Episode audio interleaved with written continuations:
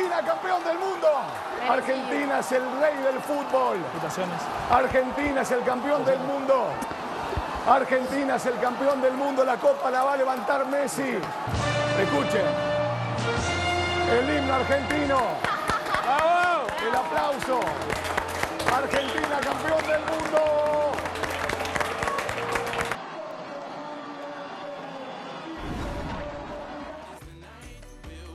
Damas y caballeros, bienvenidos, muy buenas tardes, buenas noches. La imagen del día y una imagen que va a prevalecer de generación en generación.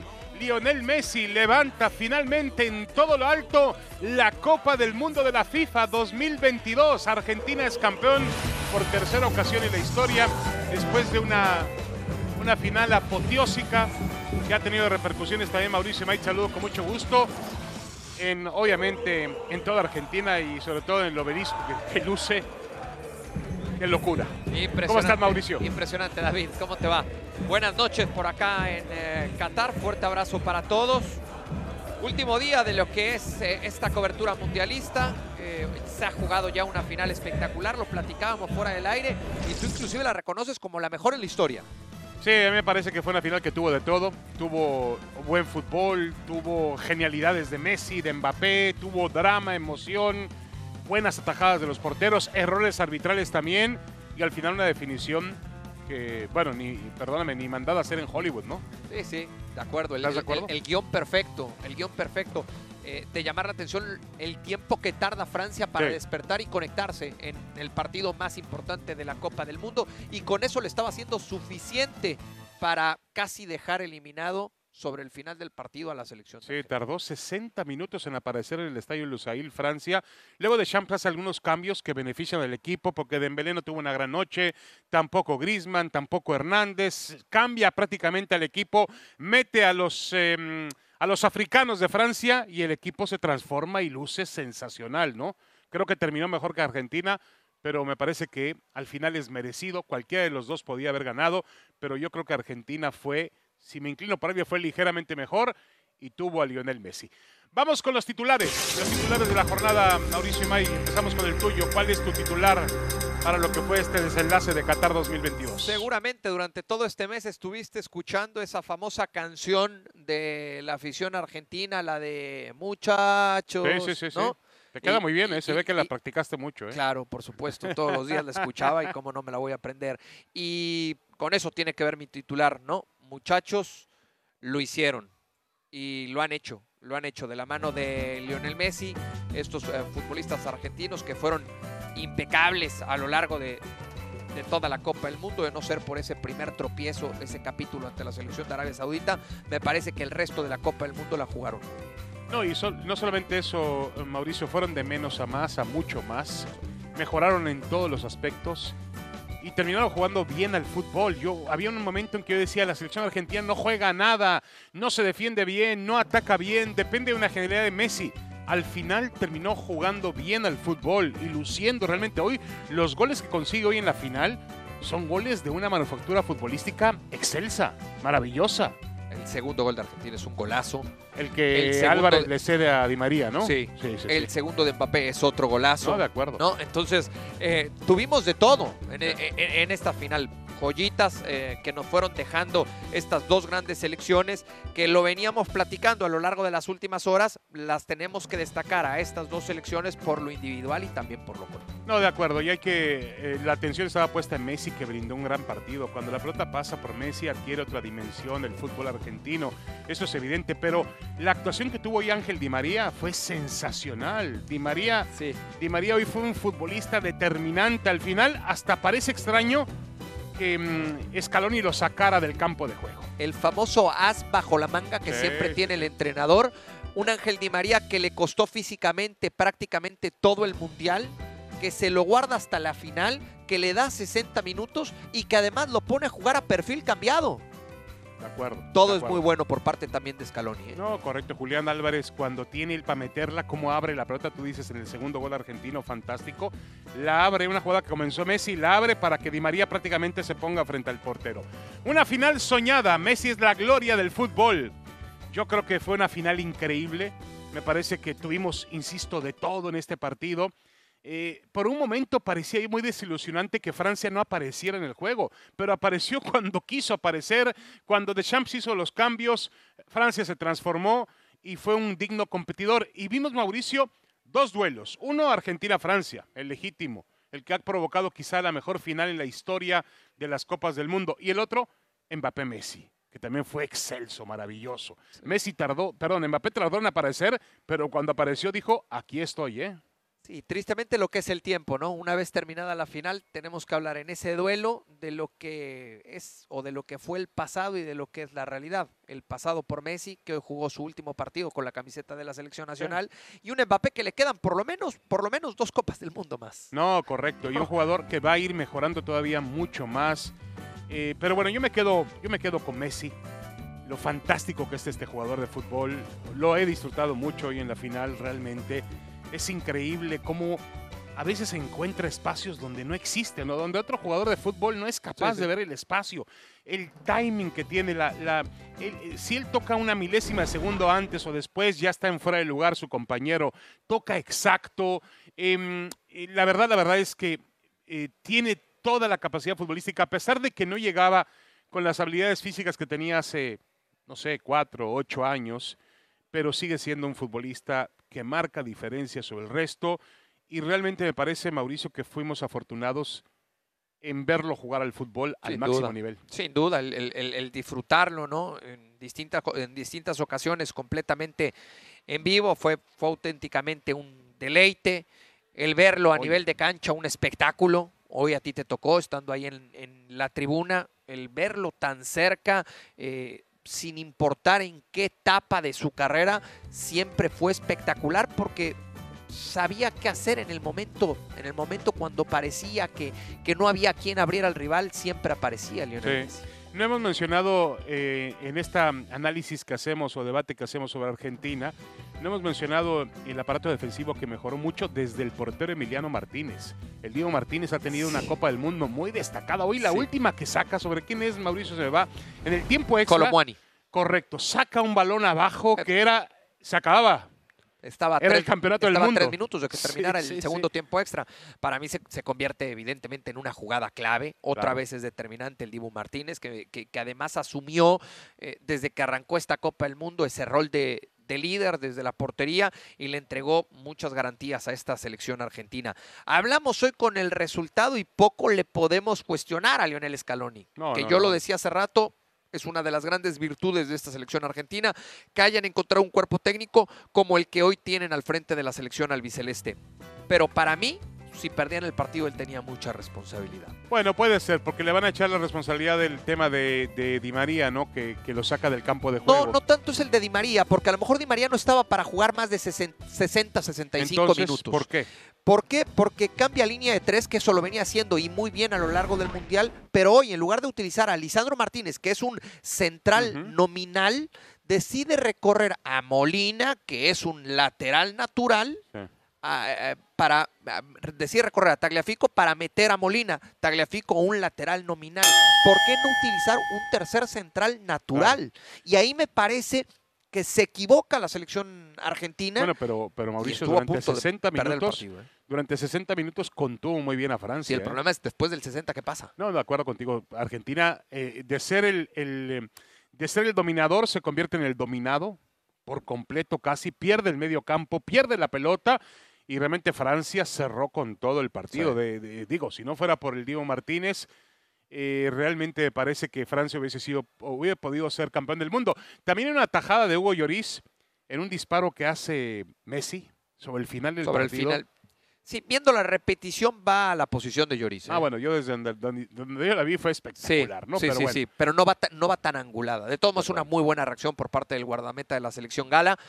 Y y me parece hoy tenemos poco o nada que reprocharle a esta selección francesa, ¿no? Quizá los primeros 60 minutos. No, pero sí, sí, los primeros 60 minutos Francia no existió en el campo de juego. no existió. Yo, yo le doy el valor a Argentina de lo que hizo, pero es indudable, Mauricio, que no apareció Francia. Los primeros 60 minutos le cuesta trabajo. Bueno, los primeros 60 minutos son una gran parte del partido. Sí, sí. Pero fíjate cómo son las cosas, David. Ayer surgió información eh, en Francia de que Didier Deschamps quería dejar en la banca a Giroud. Sí. para arrancar con Turam Lo cual había sido bueno. y que su primera modificación no sería Giroud, sería Colomwani. Claro. Hoy los dos jugadores que le cambian el rumbo al partido para Sí, Francia sí. son precisamente. Turam y Colomwani. Claro. Entonces son esas, No, no, no. Y además, son este, esas dudas que le puede llegar a generar al técnico para tomar una decisión que le marcan el rumbo de un juego. De acuerdo. Y además lo hace, el cambio lo hace a los 41 minutos. O sea, el- un, entrenador que hace un cambio a los 41 minutos.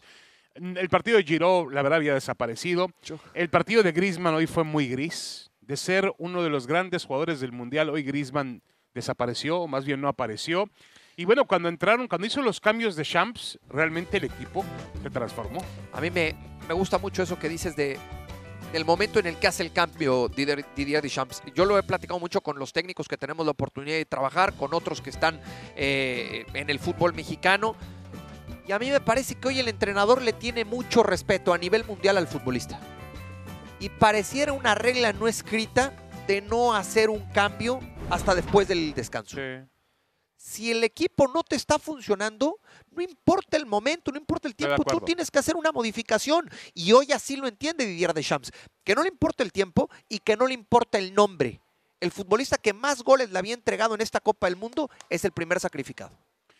Y Griezmann, que había sido una de las grandes, grandes costó figuras. ¿no? Le costó mucho, pero fueron los... eh, fueron, el, el que salió fue Dembélé. Dembélé que poco apareció y salió Giroud. Ya en la segunda parte sale, sale Griezmann, ¿no? A mí, a mí Dembélé Ahora- no me gustó en toda la no, Copa del no, Mundo, no, ¿eh? no, no, Dembélé apareció muy poco, muy poco. El para lo famoso que es, bobos. De acuerdo, para lo que es. Ahora, Colomwani, Turam, eh, Coman, Camavinga, Fofana, Conate, eh, eh, al final entró quien, eh, Disasí. Sí. Todos esos jugadores cambiaron a la selección francesa. Le dieron otro, otro ritmo, otro ímpetu, otra presencia física. Francia mostró que tiene jugadores, ¿eh? Sí. que le sobran jugadores. Sí, en un tema espinoso y me parece que eh, no tan deportivo.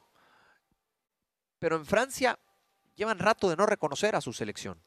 Eh, bueno, Llevan rato de no reconocer a su selección y hoy precisamente veía un reportaje de que en París pasaba desapercibida la, fina- la final. no, no porque el francés sigue sin sentir ese arraigo a su equipo de fútbol, a su equipo nacional, por lo que vimos hoy. Puede ser. Pero, pero yo creo que finalmente esta es la Francia y es un equipo muy respetable y un equipo que tiene futuro. Eh, volviendo al tema de Mbappé, eh, me tocó verlo muy de cerca porque justamente lo vimos en, en el momento fundamental, después del minuto 60, la potencia que tiene entrando por la izquierda, luego haciendo la maniobra hacia el centro del campo, la el impacto de derecha. Hubo una jugada también donde hace que se lleva dos cuando no había un espacio. Porque además de tener habilidad con las piernas, mete el cuerpo. Es un tipo físicamente muy fuerte. Mete el cuerpo, logra llevarse a dos defensores argentinos y después no puede sacar el disparo. El, el segundo gol es soberbio. Y la, también me llama la atención, Mauricio, la frialdad y seguridad con la que cobra los penaltis. Hoy cobró tres penaltis y los tres los metió.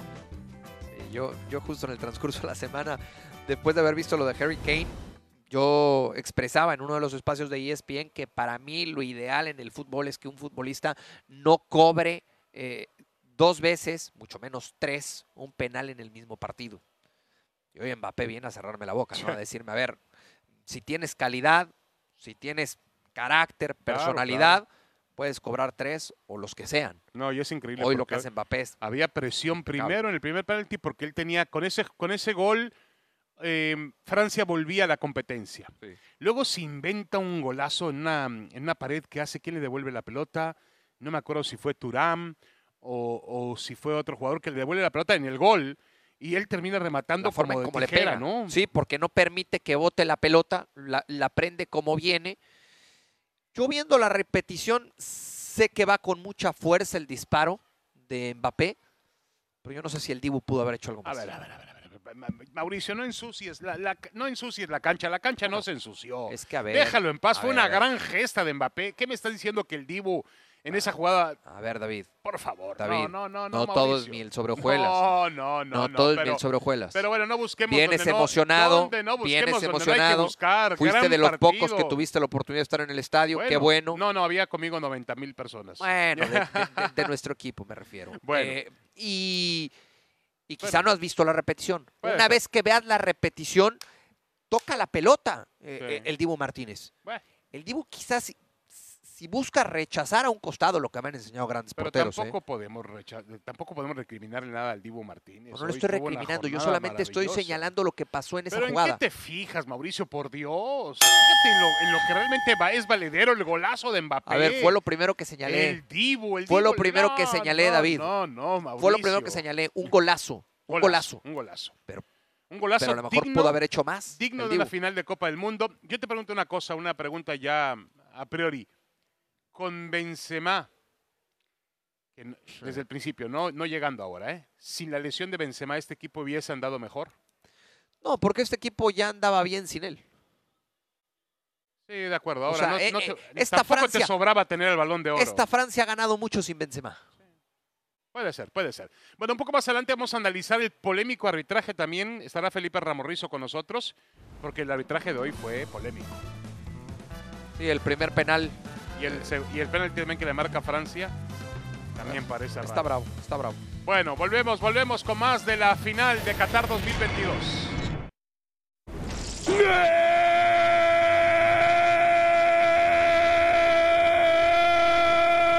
¡Gol! Argentina, hiciste todo Messi, hiciste todo Messi, te la llevaste, un gol enorme, un gol extraordinario, Messi, las hiciste todas, sos el mejor jugador del mundial. Bueno, regresamos, regresamos eh, con más, por supuesto, de los superhéroes de la noche. Y uno de los grandes superhéroes tiene que ser Lionel Messi, que hoy es la figura más importante del, del mundo del deporte y quizá también de todo el mundo, ¿no? Es la noche, el día de Messi. Eh, Mauricio, en una mesa, ¿tú pondrías solo a Messi en una, en una mesa con Maradona y Pelé? Sí, por supuesto. Sí. Sí, por supuesto. Eh, a ver, no es comparándolo entre ellos tres, ¿no? O sea, es comparado, o sea, no es comparándolo con, con los otros dos. Es ellos tres en la misma mesa. Sí. O, o vamos a poner a Messi en una mesa solo. No, no, no, no, no. ¿No? Yo, yo, yo creo No está que... descabellado, ¿eh? No, no, no, no, yo los pongo a los tres en la misma mesa. Ya es una cuestión de gustos tuyas que te digas Pelé es el mejor de la Está historia, o que bien. Maradona es el mejor de la historia, Sin o duda. que Messi es el mejor de la historia. Sin duda lo pongo en la misma mesa que los otros dos. Correcto. Para mí, cada uno fue el mejor de su época. Sí, estoy de acuerdo contigo. Cada uno fue el mejor de su época y, y al final del día cada uno tiene condiciones extraordinarias. Cada uno le aportó algo al fútbol que no le pudieron aportar otros futbolistas también. Y lo de Messi es extraordinario, porque además lo de Messi es lo que hizo en los clubes, lo que ha hecho con los clubes, que ya sabemos que hoy los clubes tienen más importancia que en los días de Pelé e incluso en los de Maradona. Hoy lo que ha hecho Messi con el Barcelona es increíble y lo que hace ahora con la selección argentina en la parte final de su carrera. Y lo que sería para Lionel Messi conseguir ese tan anhelado título que está esperando el Paris Saint Germain, ¿no? De Sí, Champions. pero tampoco O sea- se le acaba. A ver, vamos de una. A ver, ayer No, hablábamos no, no, no, lo pero que es que- sería para Messi ganar. el- Pero- pero- somos insans- insaciables. De, acuerdo, de acuerdo, de acuerdo. Todos los días le pedimos algo más. ¿Ahora qué quieres? de Para él? mí, para mí no, no, no le podemos pedir absolutamente nada más a Messi. Nada, Nada ya, más. nada, nada, Nada nada, más. Hay que aplaudirlo de pie y decirle maravilloso jugador. Hay que as- asombrarse de sus Totalmente, cualidades. totalmente. Es un tipo que, yo te insisto, Pero a veces parece como un tipo, un autista en el campo de juego que se aparta y solo, y ve túneles, ve espacios. Es increíble, increíble. juega otro deporte. Juega otro deporte. Juega otro deporte. eh, y no hay que olvidarnos cómo arrancó el año Lionel Messi. Siendo muy cuestionado, con un nivel que no convencía en una liga de menor nivel a la que él estaba acostumbrado. En un Paris Saint Germain en donde no se le veía feliz. Y de a poco va de menos a más, sobre todo a partir del verano, en lo que fue este, esta nueva temporada Sí. en, en- en- en el equipo francés. ¿Por qué tengo la idea de que él preparó todo? Porque así fue. Eh, si yo digo, Porque eh, así me fue, voy David. del Barça para irme más tranquilo al PSG. En el PSG puedo eh, compartir, compartir roles, no tengo tanta presión como en el Barcelona.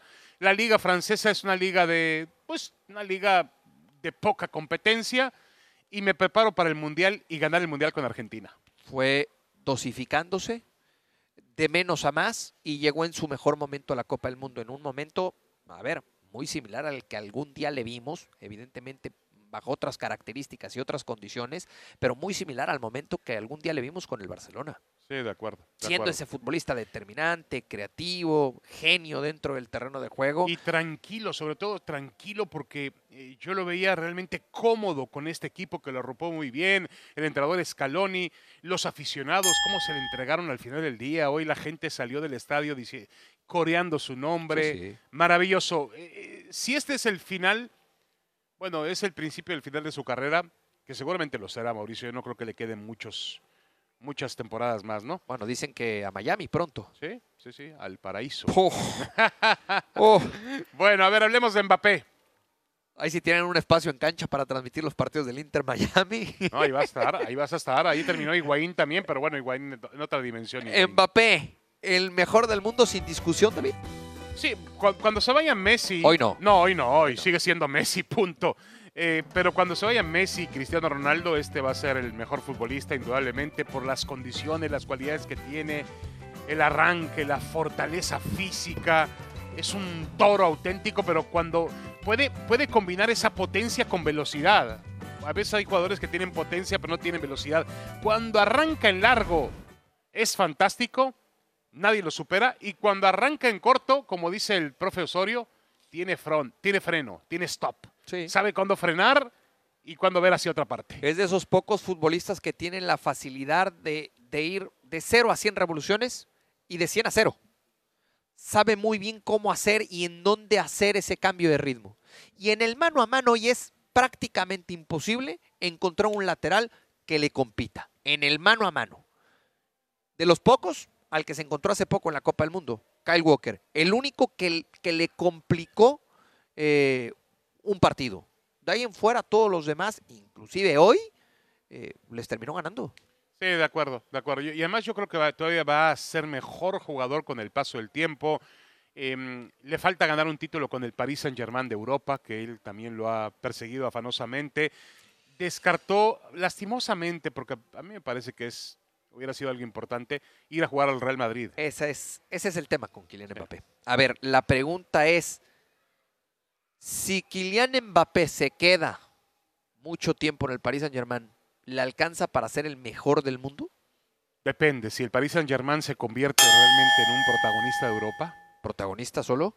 Sí, bueno, tiene que ganar títulos. es. No, tiene que ganar Ah, títulos. ganar títulos. Ganar títulos, ahí sí. Él puede, Mbappé puede ser recordado como el jugador que realmente puso en el mapa futbolístico al Paris Saint-Germain. Yo sigo creyendo que eso es lo único, lo único que le puede afectar para Puede el día ser. de mañana considerarlo como el mejor del mundo. El jugar en una liga de bajo nivel. Sí, de acuerdo contigo.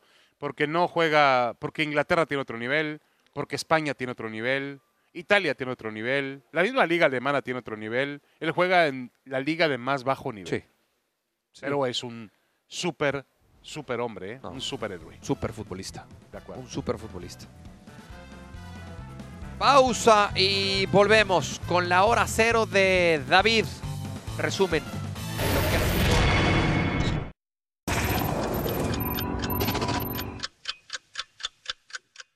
Qatar 2022. Es tiempo de hacer las maletas y, y volver a casa y volver a soñar con lo que va a ser un mundial dentro de cuatro años, que por cierto tendremos en territorio mexicano, en los Estados Unidos y en, Canadá.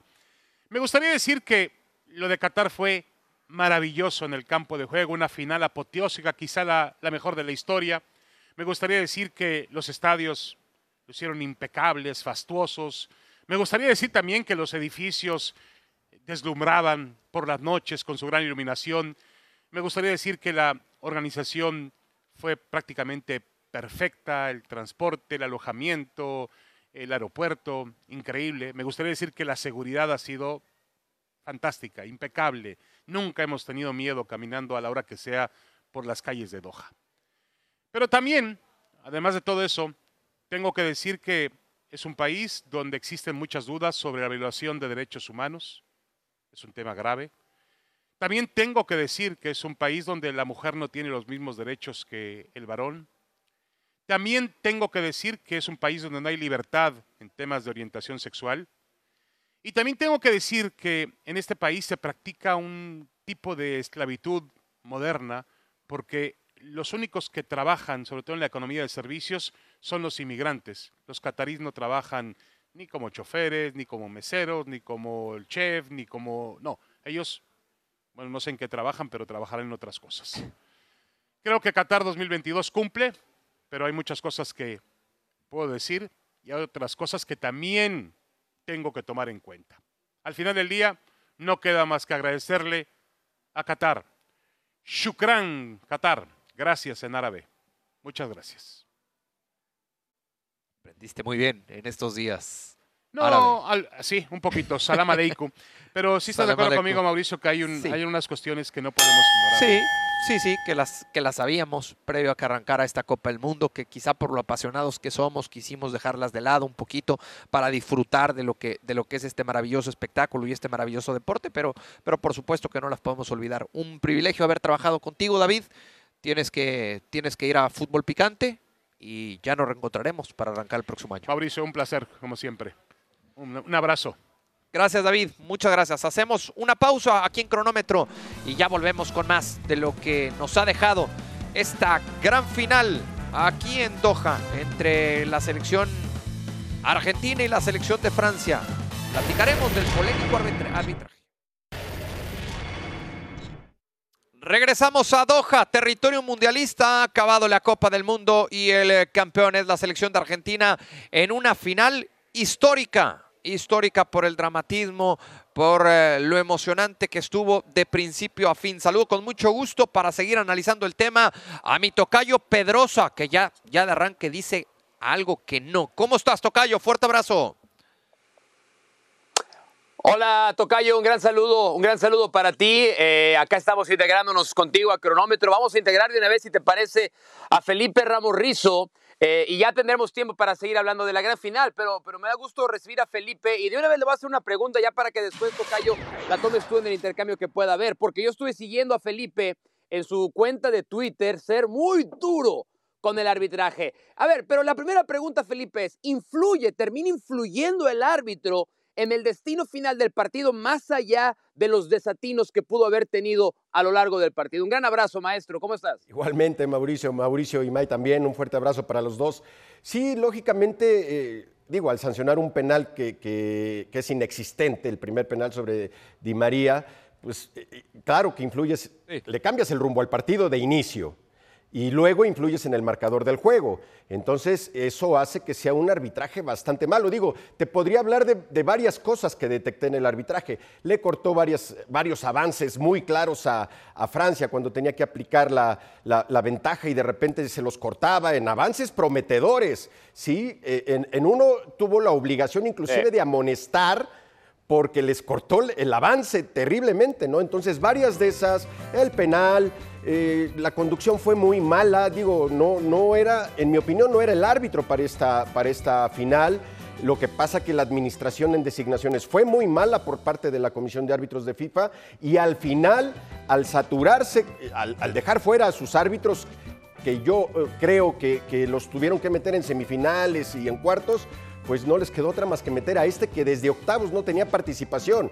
Pero aparte que nada más tuvo dos arbitrajes en, todo el torneo y uno muy malo en el Argentina-Australia. Entonces eh, no le quedó otra a la FIFA más que recurrir a este árbitro que estaba pues ahí abandonado y que no tenía ya designaciones. Y ahí están los resultados, un arbitraje bastante malo.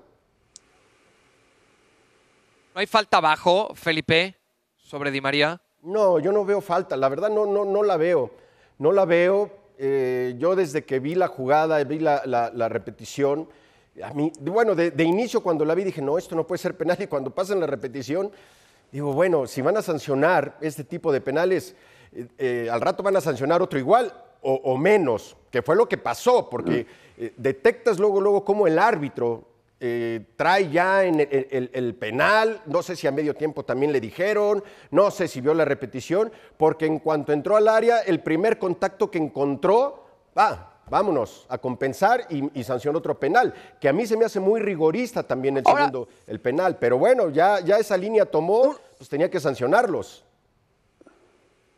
Sí, creo, creo, que fue muy irregular y creo que a lo largo del Mundial el arbitraje fue muy irregular. Totalmente de acuerdo. Eso es lo que a mí realmente me deja eh, y, lo, vamos a platicar con Mauricio May, pero a ver, quiero que nos expliques un tema de procedimiento. Mucha gente se pregunta ¿por qué no vimos al árbitro central, sobre todo en ese primer penal, que como bien lo explicas, cambia el destino del partido? Eh, por, esa es una pregunta que se hace mucho la gente, Felipe. ¿Por qué no va el árbitro a cerciorarse de que la decisión que tomó fue la correcta cuando está a disposición el ir a consultar al monitor una decisión tan trascendental como la de marcar un penal en esa altura del partido? Mira, hay, líneas muy marcadas durante todo el, torneo, Mau. Muy, muy marcadas. Uno, pocas tarjetas rojas, pocas tarjetas amarillas. Creo que el único que se, se mandó fue el español. Pero todos los demás, muy, no toquen a las figuras. Pocas tarjetas rojas y las otras, que el VAR no interviniera o que interviniera lo menos posible en jugadas dentro del área penal. Hubo penales que se sancionaron que no eran y otros que sí eran se dejaron de sancionar. Sí, fue muy marcada esa línea de que el VAR interviniera lo menos posible en jugadas de penal y de expulsión. Eso fue marcadísimo, marcadísimo. Digo, si no lo hicieron durante el torneo, menos lo iban a hacer en la final. Claro. Sí, sí. Eh, ¿Qué sabor te dejó? ¿Qué sabor te dejó todo el arbitraje del, torneo? No solamente enfocándonos en lo que fue la final, sino toda la Copa del Mundo. A, mí me parece una, Copa del Mundo dirigida con un muy bajo nivel, Mau, muy bajo. Digo, hay, hay destacadas actuaciones, te podría dar algunos nombres de árbitros que destacaron, que estuvieron muy por encima de la media, pero sí creo que, que empezaron muy bajos y terminó igual. Eh, te digo, nada más veo ahí algunas figuras que más o menos eh, sobresalieron, pero creo que el nivel arbitral fue, fue muy bajo, como para mí decepcionante la participación del VAR, ¿no? Si creen que el VAR eh, está funcionando bien con esas milimétricas posiciones de fuera de juego, me parece que esto es un rotundo fracaso, no va por ahí. creo que le están quitando algo al fútbol y no me parece correcto que por esos milímetros estén sancionando posiciones de fuera de juego. Está, ese, tema está mal. en, los últimos segundos, este, para, irnos, Felipe. La Liga eh, Italiana. Adelante. Adelante, adelante, Tocayo. Nada más, eh, ya lo dijiste en otro espacio, pero tu calificación de los mexicanos y las mexicanas en la Copa del Mundo, Felipe. Mira, lamentable, eh, felicitar a, Karen, pero creo que, eh, cuando le dieron el partido, el pánico escénico la, dominó, tuvo por ahí dos decisiones eh, bastante malas. Eh, y, desafortunadamente tiene que regresar, tiene que regresar a, mitad, del, a mitad del corte. César Ramos empezó, empezó regular, no, no bien, luego se recuperó un poco y el partido contra Marruecos, el partido de Marruecos me parece que tuvo su actuación más baja no sancionando, en mi opinión, ¿eh? dos penales eh, que me mm. parecen claros, que me parecen muy claros. Destacados los, los, asistentes Morín y Hernández que lo hicieron maravillosamente y bueno, destacar lo que hoy hizo Fernando Guerrero, ¿no? que, que si bien no tuvo una participación en el bar en forma directa, bueno, lo tomaron en cuenta para estar en la gran final, eso es importante. Estar ahí, estar ahí, claro. Eso es importante. Sí, totalmente. Eh, Felipe, te mandamos un abrazo, muchas gracias. No, hombre, gracias a ustedes, les mando un fuerte abrazo a los dos. Gracias, igualmente, igualmente a Felipe Ramos Rizo. Vámonos a la pausa. Cuando regresemos, vamos a analizar con Mauricio y Mae lo mejor, pero también lo peor que nos ha dejado la Copa del Mundo de Qatar 2022 aquí en Cronómetro.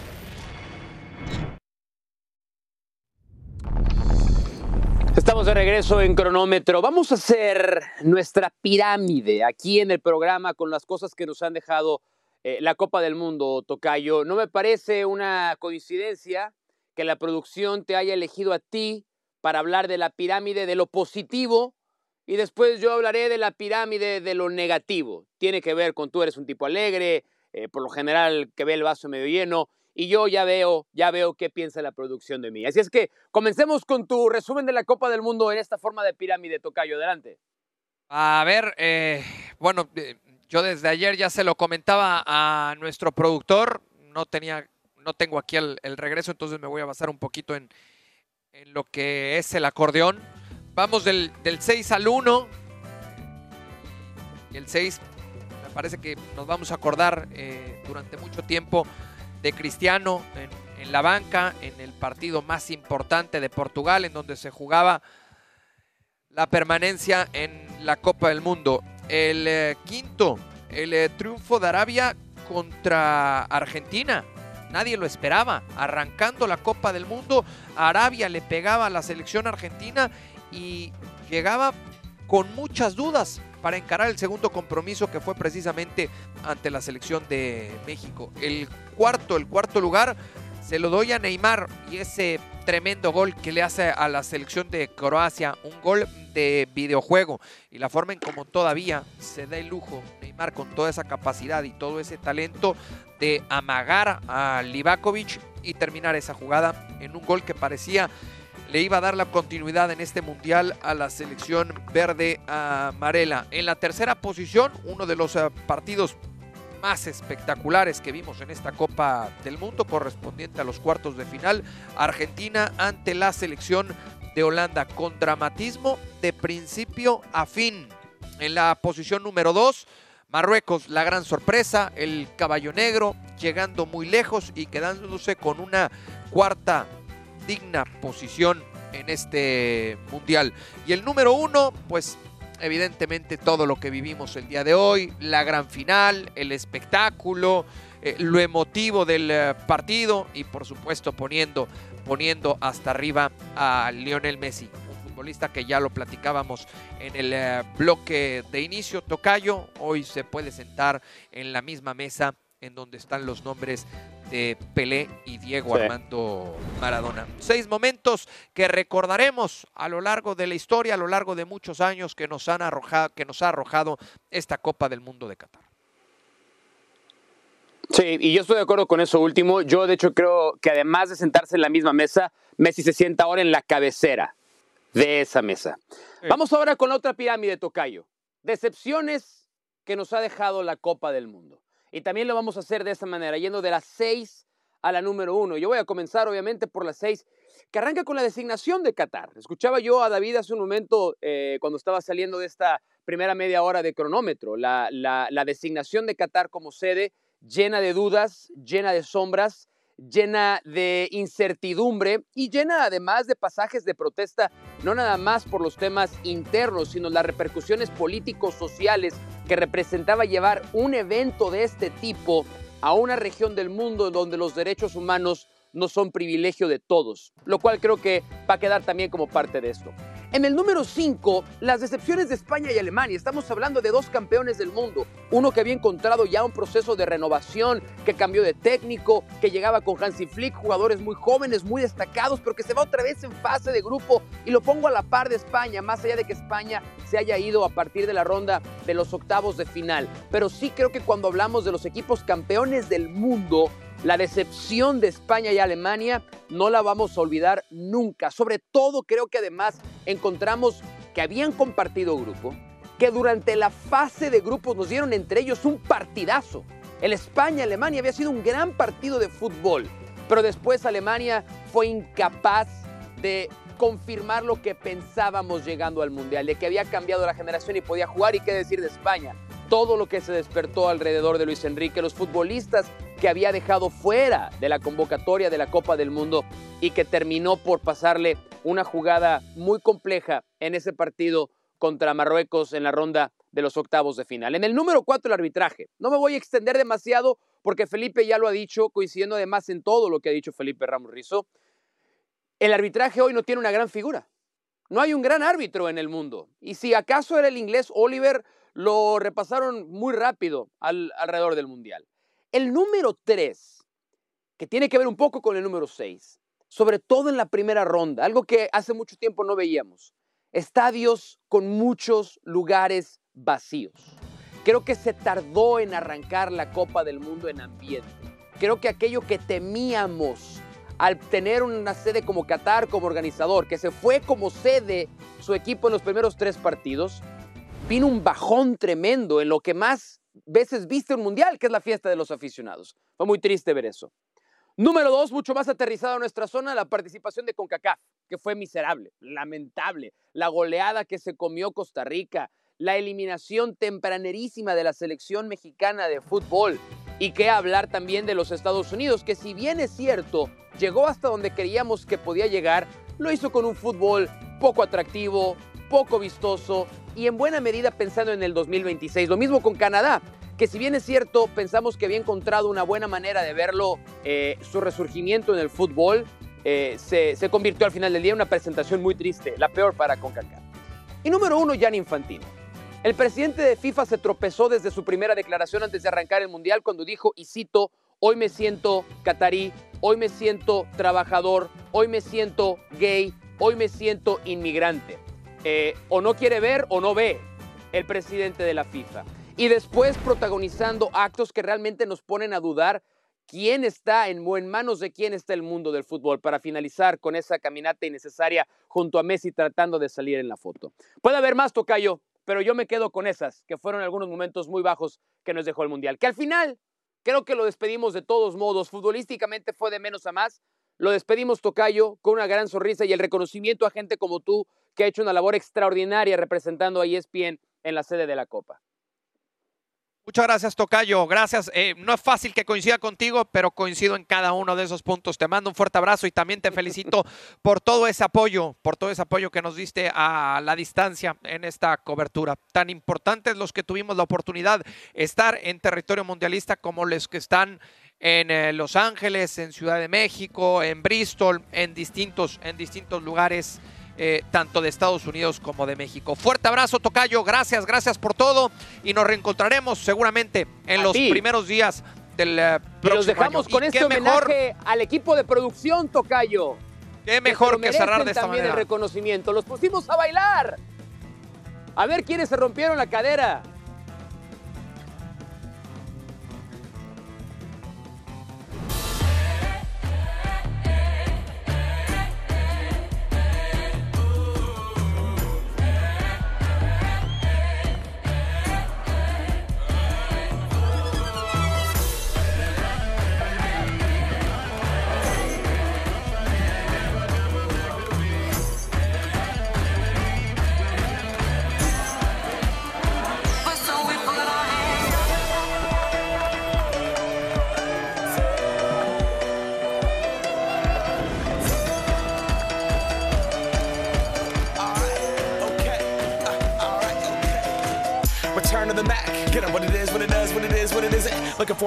Get up out of bed instead of getting on the internet and checking a new hit. Me get up, first shot, hip strut walking, a little bit of humble, a little bit of cautious, somewhere between like Rocky and Cosby's for the game. Nope, nope, y'all can't copy up. Bad moonwalking, and this here is our party. My posse's been on Broadway, and we did it all way. Chrome music, I shed my skin and put my bones into everything I record to it, and yeah, I'm on. Let that stage light go and shine Barker suit game and Plinko in my style. Money, stay on my craft and stick around for those pounds. But I do that to pass the torch and put on for my town. Trust me, on my I N D E P E N D E N T shit hustling. Chasing dreams since I was 14 with the four track busting. Halfway across that city with the back, back, back, back, crush shit. Labels out here, now they can't give that to the people spread it across the country. Labels out here, now they can't tell me nothing.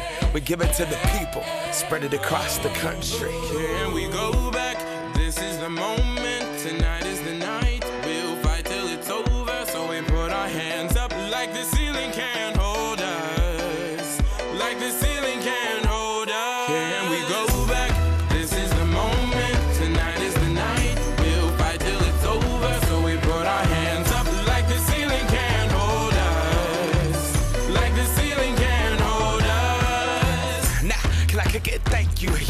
So damn grateful. I grew up really wanna go fronts, but that's what you get when Wu Tang raised you. Y'all can't stop me. Go hard like I gotta an 808 in my heartbeat. And I'm eating at the beat like it gave a little speed to a great white shark on shark. We raw. Time to go off. Gone. Deuces goodbye. I got a world to see. And my girl, she wanna see Rome. Caesar make you a believer. Nah, I never ever did it for a throne. That validation comes from giving it back to the people. Now, sing this song and it goes like. Raise those hands, this is our party. We came here to live life like nobody was watching. I got my city right behind me. If I fall, they got me. Learn from that failure, gain humility, and then we keep marching. I Can we said, go back?